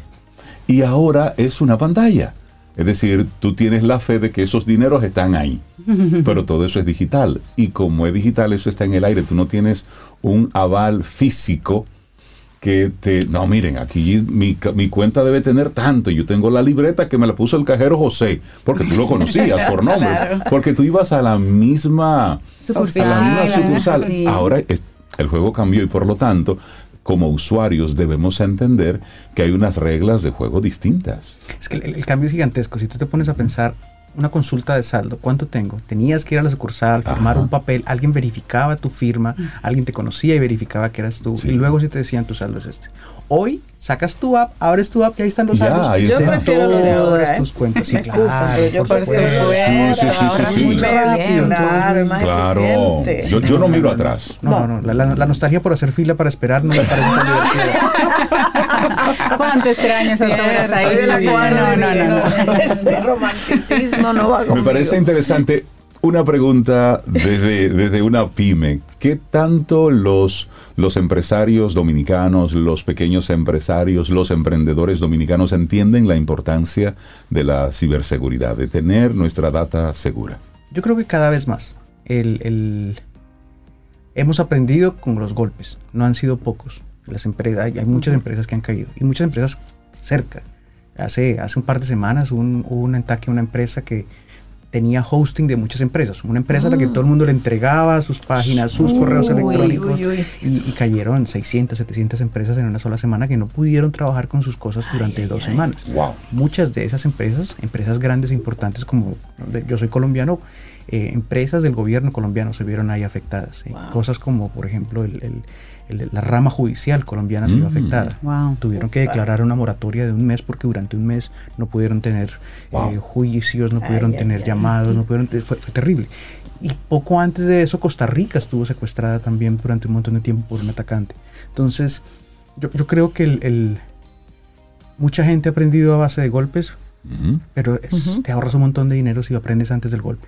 Por supuesto. Entonces todo esto que estamos haciendo de alguna forma es como eh, preparémonos para lo que pueda pasar, entendamos qué puede pasar y cómo de alguna forma evitarlo. Y si es inevitable, cómo minimizar el costo de lo que va a suceder. Y creo que ahí radica en, la formación, el, no cansarnos de investigar, de, de, visibilizar este tipo de cosas. Y por eso me parece interesante cómo el Banco Popular se suma en este mes de la ciberseguridad a todas estas iniciativas que toda esa información nunca será suficiente para todo lo que necesitamos eh, saber al respecto. Y por eso felicitarles por estas iniciativas, estos webinars, estos encuentros puntuales con diferentes segmentos para que nos convirtamos en elemento multiplicador de esta importancia, porque ya está bueno de la clave 1, 2, 3, 4. Es decir, ya hay que pasar la página de eso. Hay que buscar algo más, más fuerte. Sí, sí. Estaba viendo hace poco cómo, cómo, han progresado las cuentas y los passwords y cómo la complejidad de los passwords hace 30 años eh, hay un documento que dice algo así como cuatro dígitos es suficiente para un password. Trata de poner una clave de hoy de cuatro dígitos en, en tu correo electrónico. No, te dice que no. Poner Diez, números, mayúsculas, minúsculas, símbolos, dar la vuelta al teclado, mira para otro lado. Entonces, es- es- ho- hoy es cada vez más complicado. Sí. Sí, sí. Diego, Liliana, ¿quiénes están invitados a, a- a estos webinars del Banco Popular y, y cómo se accede a ellos?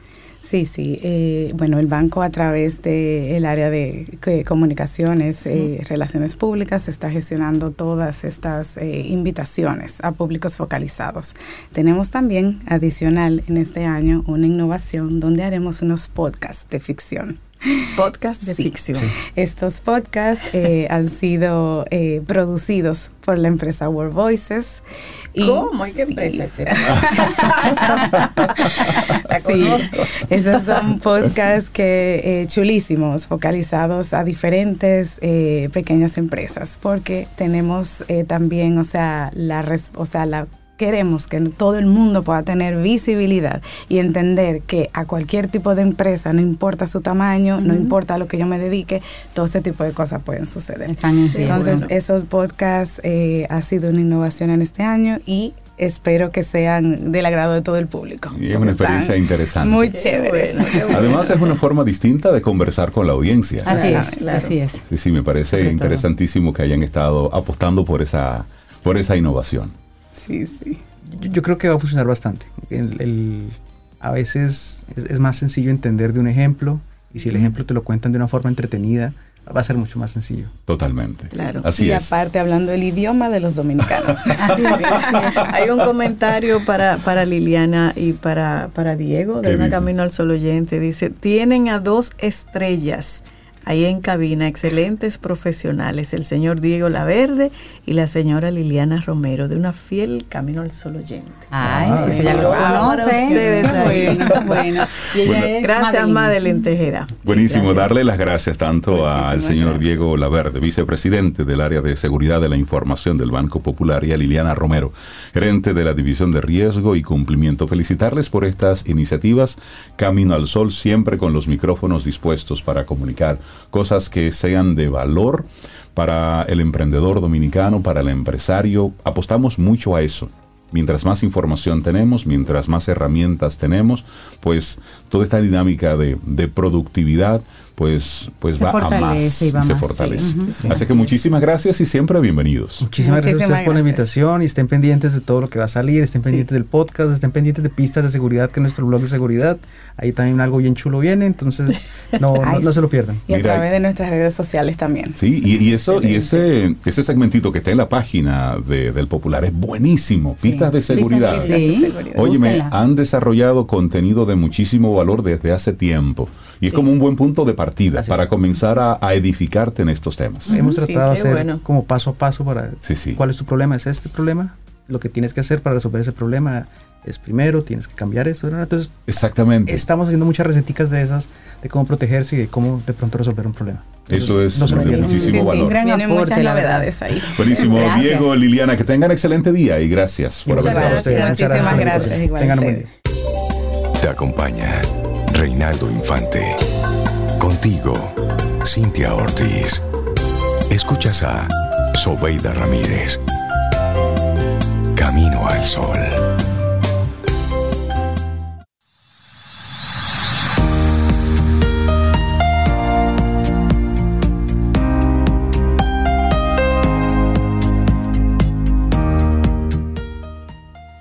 Las relaciones sociales en la actualidad están influenciadas por las pantallas, pero no debemos olvidar la importancia del cara a cara. Una recomendación, frase, de Ariana Huffington. Y nosotros continuamos en este Camino al Sol, 8.38 minutos en este martes que estamos a 3 de octubre. Contentísimos de, de recibir gente así como de la zona, porque cuando uno recibe gente del Cibao aquí en Camino al Sol, Ya como que hay... en familia. Ya están Sí. en familia, de, de hecho sí, ya están en familia. Darle los buenos días a don Juan José Alorda, presidente de la Asociación de Representantes, Agentes y Productores Farmacéuticos. Juan, buenos días y bienvenido a Camino al Sol. ¿Cómo está? Muy buenos días, muchas gracias por recibirnos en su programa para llegar a toda su audiencia. Es un privilegio para nosotros estar con, con ustedes hoy. El, privilegio, el privilegio es nuestro para hablar del Congreso 75 aniversario de esta asociación tan importante que me encanta el tema. Innovación, tendencias y desafíos. Qué buena forma de celebrar 75 años. Correcto. Es una forma de contribuir al, al conocimiento, eh, a la difusión de lo que son las nuevas tendencias, hacia dónde va el mercado, hacia dónde va toda la innovación respecto a la salud y al bienestar. Y nosotros como gremio nos sentimos privilegiados de poder tener un evento de esta magnitud, donde tendremos panelistas de países como por ejemplo Venezuela, de Costa Rica, de Colombia, eh, dominicanos también, tratando estos temas.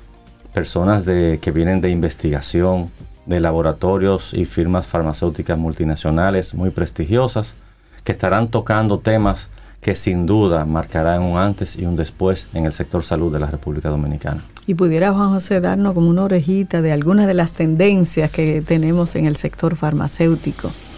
Muy bien, pues qué oportuno porque eh, tan pronto como antes de ayer se publicó la noticia de que se estaba entregando el premio Nobel a dos claro. investigadores, una, una gran, un gran reconocimiento a un aporte a la humanidad que pienso que todavía no se ha dimensionado en su justa dimensión, su justa tamaño. Pues ellos eh, descubrieron que a través del ARN mensajero se pueden desarrollar vacunas de una manera más rápida. Y ese es uno de los temas que, que traeremos a nuestro Congreso, el tema de la importancia de la vacunación en lo que es la salud pública. Sin duda y para nadie es una sorpresa saber los millones de vidas que se salvaron gracias a esta innovación de esta vacuna en un tiempo récord, porque normalmente se toma hasta 10, 12 años para desarrollar cualquier Sí. medicamento y las vacunas no son la excepción. Pero esto se desarrolló en tiempo récord, en meses, por la colaboración y por la investigación de estas personas que acaban de ser reconocidos. Esto es uno de los temas. También se habla de tendencia prescriptiva en el mercado. Se habla de biosimilitud, de bioequivalencia, eh, de enfermedades raras. Son enfermedades que uno nunca había oído mencionar.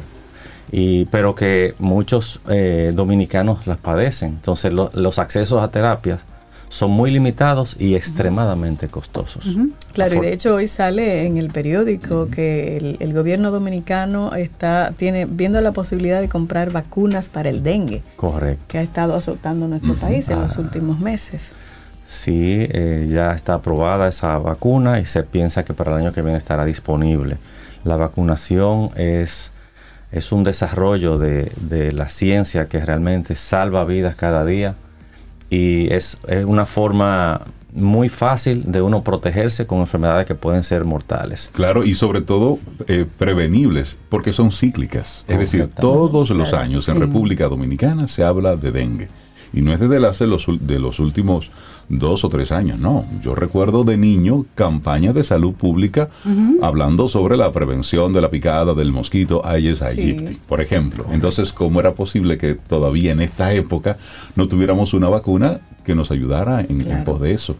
Exactamente. Y estas son de las cosas que, que veremos del impacto en la salud.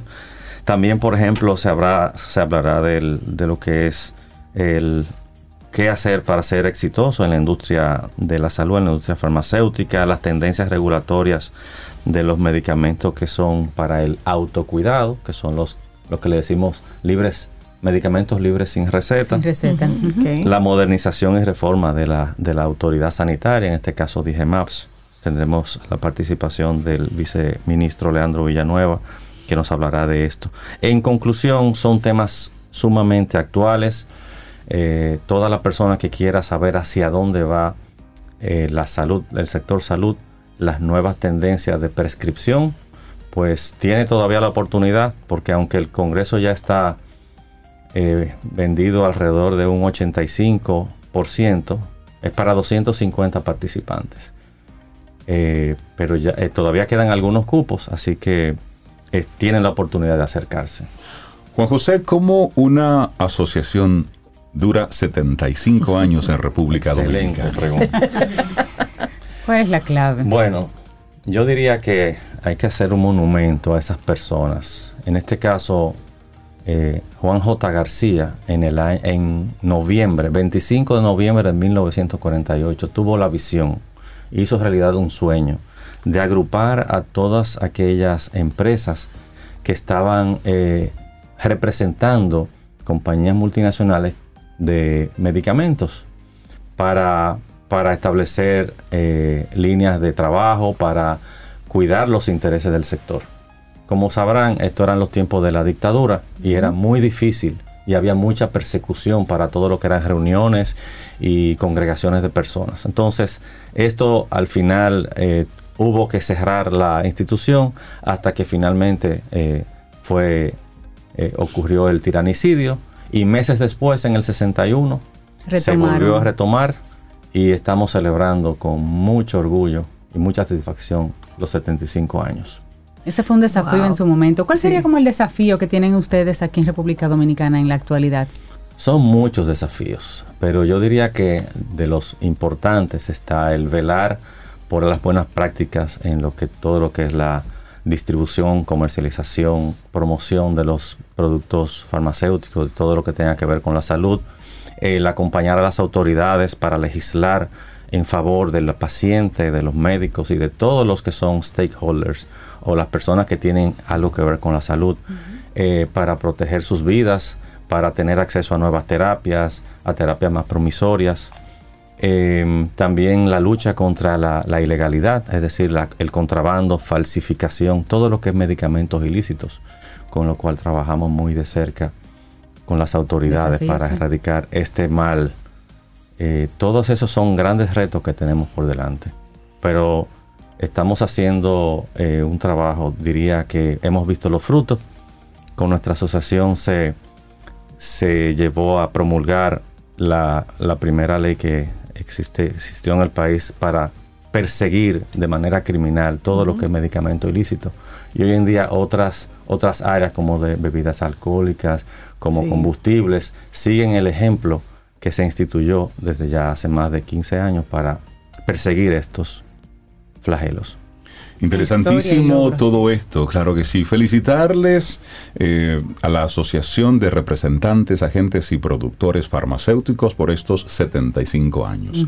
Y también felicitarles por hacer esta celebración eh, en base a un congreso para conectar con actualizaciones, para para compartir informaciones, tendencias, retos, buenas prácticas. Esto siempre es necesario y qué bueno que lo están celebrando de esta forma. Finalmente, Juan José, las personas que quieran participar, ¿cómo pueden ponerse en contacto con ustedes? ¿Cómo pueden adquirir las, las entradas? ¿Qué día se va a estar celebrando entonces este Congreso 75 aniversario? Será el 20 y 21 de octubre a partir de las 2 de la tarde. Para tener acceso a información adicional, pueden entrar al hashtag arapf .rd en Instagram. Es lo más fácil. Ya hoy en día todo el mundo tiene sus redes, entonces ahí pueden eh, entrar a nuestro, a nuestro bio y buscar información respecto al Congreso. Buenísimo. Don Juan José Alorda, presidente de la Asociación de Representantes, Agentes y Productores Farmacéuticos, muchísimas gracias por haber estado aquí en Camino al Sol. Felicidades y siempre bienvenidos aquí. Muchísimas gracias. Muchas gracias. Buen día. Buenos días. Tomémonos un café Disfrutemos nuestra mañana con Rey, Cintia, Soveida, en camino al sol.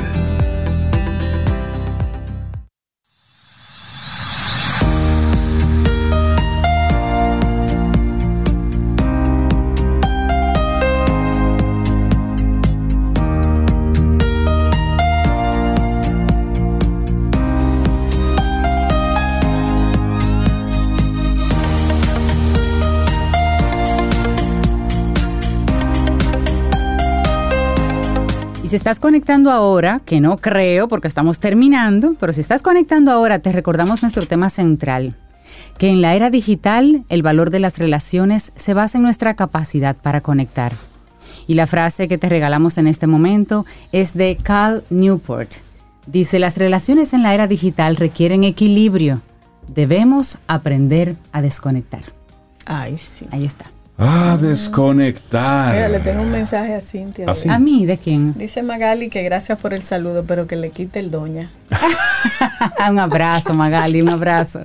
Le quito el doña, ok. Ay, esta generación que fue criada bajo unos parámetros ahí de respeto. De usted, el no, doña, doñismo. El doñismo. Bueno, nosotros Bueno, contentísimos siguiente invitado de, de- de seguir eh, recibiendo doña. gente chévere. No. a nosotros, pero yo le dije, jamás No. se te ocurra Que le decirnos doña en el aire. Yo lo voy a dejar hasta ahí. Darle los buenos días, la bienvenida a una persona que está loco por decirte doña Cintia. Diego Yar, bienvenido a Camino al Sol. ¿Cómo estás? Hola chicos, ¿cómo están? Mentira, dije chicos, para que no se quejen, muy para que no se bien, quejen. Muy bien, Diego, qué bueno, qué bueno verte. ¿Cómo Gracias. estás? Feliz siempre de volver aquí a casa con la Qué familia, bueno. Ay, con ustedes. Qué bueno, Diego, tenerte de nuevo bien aquí con. Ah, Él me queda bien. ¿Te, a mí. Te- te cae bien, Diego? Me queda bien. Ah, te queda bien. Muy bien. Ah, sí, oye, de, de- Tú me tarea, quedas tarea, bien. tarea. Tú me quedas bien. Sí, a ti también te queda bien. Sí. A todos. Sí. Nos- Explíquenos nos ya sobre bien. termina la explicación No, que lo para los él solo oyentes. Él mismo. Bueno, señores, eh, el viernes pasado tuvimos la dicha de que estamos estrenando nueva canción, nuevo sencillo, después de un Eso. tiempito. Eh, la canción se llama, como bien está ahí diciendo, sobre Tú me quedas bien. Ay, sí. Eh, y es una canción, eh, primero que, que, que viene con una colaboración muy importante, para mí mi primera colaboración, y es con una gran artista que ahora justamente está nominada a los Latin Grammy por primera vez, estoy hablando de Techi Fatule. Así es. Eh, que precisamente ahora me dijo que sí y, y claro, sacamos esta canción que está bellísima. Es como un pan biche pop, como yo le digo. Y Me gusta sí, eso. Sí, Pan como biche el pan biche pop. Y básicamente está bajo la premisa de que hay muchas cosas que le quedan bien unas a las otras. Eh, ¿Verdad? Como el anillo al dedo, como el café a la mañana, como, como un sinnúmero de cosas. Pero al final hay gente que simplemente te queda bien. Ay, Y esa, Es ¿verdad? verdad. Hablamos Óyeme, eso sí está de, chévere. de parejas, o sea, bueno, yo se le escribí a mi pareja, pero verdad hay gente que te queda bien, a mejores amigos, compadres, Sí, comadres, sí. niños, y eso es toda la canción, un compendio de cosas que quedan bien, pero al final lo que mejor me queda bien eres tú. Eso es eso es lo que a mí me da cuerda de los artistas. Que a ellos se les ocurren cosas que después que uno le escucha, uno dice, pero ¿y Pero ¿y por qué yo no hice verdad? eso? Mira, Sí. yo soy como tú. Pero oye qué lindo, oye que alguno de los de la canción. Tú me quedas bien como anillo al dedo, como un buen vino al deseo, como el eco al salón. Tú me quedas bien como feriado a un lunes, como figura a las nubes, como un te quiero a un adiós. Oye, pero Ya. tus Tú- tú me letras, como siempre. Eso, eso es un pedacito nada más. Y cabe resaltar que tú Ajá. decías eso, que la idea principal no vino de mí, Ok. vino de, de- de mi novia que me dijo la frase sin querer. Y yo fui lo suficientemente astuto y vivo para agarrarla. Y yo la dejé hablando sola, literal. O sea, ella fue, le presté un abrigo y le dije, el abrigo le quedaba grande, le dije, te queda bonito. Él te queda lindo. Y él me dijo, relajando, no, tú me quedas lindo. Entonces yo dije, espérate, espérate, espérate, espérate, espérate. Ah, Entonces inspira la, de- dejé hablando sola. Le dije, espérate, subí arriba, anoté que ya, yo le digo que ella tiene royalty en esa canción. Y básicamente, sí, por eso que a mí me gusta mucho cuando personas me, me preguntan como que cómo tú escribes tus canciones, ¿verdad? Y yo digo que es un compendio de, de ambas cosas, ¿verdad? De estar trabajando todo el tiempo, ¿verdad? Claro. Nutriéndote, pero siempre estar atento a lo que te ofrece, la así es. cotidianidad. ¿Tú entiendes? Esa Porque fija, fíjate como, como Renaldo dice, a mí nunca se me hubiese ocurrido, Sí. pero salió de una persona común y corriente. ¿Tú entiendes? Claro. Que no es que un artista, compositor, simplemente salió de una persona que es, que existe y tú tienes que estar atento a, ¿verdad? Capturar eso- esos momentos. Oye, eso es sencillo y tan lindo. Y tú, tú combinas con mi vida. Ay, qué lindo. Eso, eso Eso es lindo. pero, Eso pero uno no lo dice. Sí, pero es que tú le dices eso a ¿Y una ya? ella o a un él Ya. y cae. Derrito. Combinas con mi vida. ¿Y, y qué más dices sobre? ¿Qué más? Ay, ay, ay. Entonces, mira, tú me quedas lindo, como un sí aún para siempre. Como moneda a mi suerte, tú me quedas bien. Tu amor me queda bien. Eso está lindo. Después de eso te acostaste. Oye, esta re, Ajá. como sonrisa al hoyuelo. Tú tienes como un hoyuelo, tú no tienes. Sí, y, a ti- y tú también. Como sonrisa al hoyuelo, como tu ropa a mi suelo, como milagro de fe. Eso está precioso. Oye, pero qué lindas canción. letras. Sí, y hablemos de la, de la producción. Ahí está involucrada Techi. ¿Cómo, cómo fue esa Claro. dinámica? Muchacho, Techi, yo, yo sufro de trayámer a la gente. Entonces yo me le trayé así mismito. Me dijo que sí, gracias a Dios. Fue súper cool. Incluso el videoclip que estamos estrenando hoy fue en el estudio. Yo quería algo súper orgánico y lo grabamos. La producción estuvo a cargo de, de Joel Berrido, un gran colega. Eh, tuve en, en la guitarra, que mucha gente no lo sabe, a Pamel, que es una de las mejores sí, guitarras sí. acústicas del Lo país. hemos, lo hemos Sí, tenido sí, aquí, hemos conversado un poco sobre Sí, su o carrera. sea, yo cuando desde que descubrí que él era tan, tan impresionante grabando, nunca dejó de usarlo. Edgar Molina, a Edgar. Luis Armando en las voces. Y, y bueno, y yo creo que ese fue el equipo que hizo este trabajo tan bonito y tan elegante. Mira, te voy a compartir una frase poética de una Camino al Sol oyente que dice, ay, pero eso está sabroso. Sabroso. Y oye la frase, me, tumba- ¿Qué? me tumbaron como un mango con tirapiedras. Poético. En el remix la vamos a poner en la canción. Eso Tumbaron como un mango. Pero, pero se entiende, se entiende Tiraron como un perfecto. mango, un tirapiedra. Oye, eso, Sí. eso está lindo. Eso está. Déjame anotarla. Mira, ¿y cuándo escucharemos esa canción en vivo? En vivo, yo no sé, pero estoy dándole mente cuándo es el próximo concierto. Te lo puedo poner aquí mismo. Pero- Sí, no. Pero no, definitivamente la gente ha reaccionado de una manera maravillosísima y ya me están, verdad, exigiendo que cuando la vamos a ver, estamos pensando a ver cuándo va a ser el próximo concierto, pero siento que también hay algo, creo que la voy a empezar a cantar mucho en bodas y en peleas de matrimonio porque me lo están Sí. diciendo, como que descubrimos la canción de la boda de los próximos 10 años, prepárate. Y yo, bueno, pues... No, pero que- eso, eso que está venga. chévere. Eso está Que chévere. venga. Claro, Entonces, claro, muy bien. Claro. Nosotros otra así- vez. Ajá. Esta- Ok. Tú me quedas bien como rocío al conuco, como botero al desnudo, tú me quedas bien. Eso está lindo. Eso está hermoso. Entonces yo creo que linda, la mejor forma de cerrar nuestro programa en el día de hoy es escuchando Tú me quedas bien. Entonces, Vamos allá. Ay, pero digo que lo presente. por supuesto, entonces si el universo sigue conspirando, si usted quiere y si nosotros estamos aquí, mañana tendremos un nuevo Camino al Sol. Entonces Diego, Diego Yar va a estar entonces presentando su más reciente tema. Y que los Caminos al Sol oyentes le escuchen y si les gusta, que nos Claro, escriban y nos den su... Déjenmelo Que saber. les hacemos, ajá, que- te hacemos llegar Claro. Claro, háganmelo saber y le mandamos un voice para atrás. Señores, Diego ya por aquí con mi familia de Camino al Sol y yo les presento hoy mi nuevo tema junto a Techi Fatule. Tú me quedas bien. Lindo día. Hasta mañana. Aquí termina Camino al Sol. Pero el día apenas comienza. Vívelo Camino al Sol.